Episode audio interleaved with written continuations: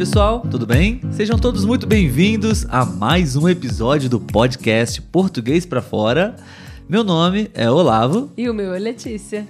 E esse é mais um episódio do nosso quadro O que significa isso em português? Um episódio bem curtinho, né, Letícia? Com Sim. uma dica bem interessante para você acrescentar no seu vocabulário, no seu português. E Letícia, vamos direto ao ponto, ok? Qual é a nossa estrutura de hoje, o que vamos explicar para os nossos ouvintes, para os nossos amigos da internet? A expressão de hoje é não dar em nada não dar em nada. Vocês já conhecem essa expressão?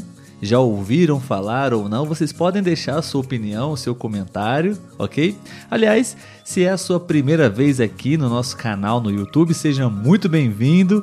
Se você está estudando português, aprendendo português brasileiro, o nosso podcast pode te ajudar muito, ok? Então, não se esqueça de se inscrever no nosso canal. Se você está ouvindo esse episódio pelo Spotify ou Apple Podcasts, você também pode visitar o nosso canal no YouTube para se inscrever. Isso aí.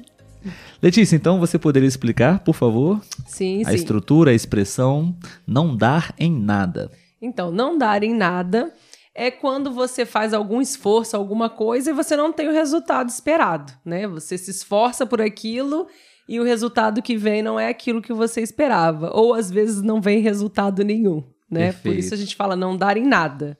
É tão frustrante quando isso acontece, né? Sim, verdade. é normal, faz parte. Às vezes, uh, todos passamos por isso, acho, em algum momento, né? Sim, sim. Certo esforço, certo trabalho em alguma coisa e o, e o resultado não foi o esperado ou, de fato, não aconteceu nada. Então, sim. não deu em nada, né? Ou não chegou a lugar algum, né? uhum. né? Muito bom. Então a gente vai apresentar para vocês agora dois exemplos para vocês poderem entender no contexto, na prática, como usamos, tudo bem? E o primeiro exemplo é esse.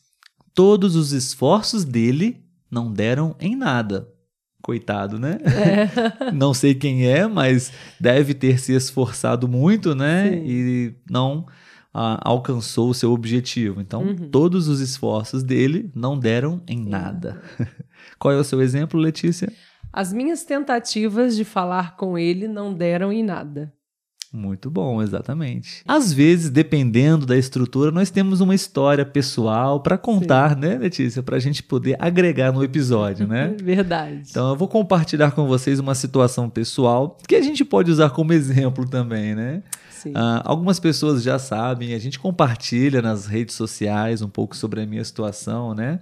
É, eu tenho um probleminha na coluna Estou tratando, estou procurando resolver esse problema, estou fazendo alguns procedimentos, alguns tratamentos, mas ainda não resolvi, né? Não resolvemos o problema. Então eu poderia dizer que o meu tratamento de fisioterapia não deu em nada. Espero que não seja verdade esse é. exemplo, né? Vai sim resolver, mas pode ser utilizado para vocês terem mais aí uma noção, né? Sim. Vai melhorar. Muito bom, pessoal. A gente gostaria de agradecer pela sua atenção, pelo seu tempo. Se você gostou desse episódio, você pode deixar um like, ok? E queremos te fazer um convite. Se você quiser praticar português, você pode conversar comigo. Eu sou tutor em um site chamado iTalk e você pode é, conhecer essa plataforma. Nós temos um link, né, Letícia? Sim. Que você pode ganhar 10 dólares para poder conhecer e fazer suas primeiras aulas. E eu sou tutor lá. Então, se você quiser praticar português comigo ou com qualquer outro brasileiro, você pode escolher, porque lá você tem muitas opções. Tudo bem? Então, a gente se encontra no próximo episódio. Isso aí. Tchau, Letícia. Tchau, Olavo.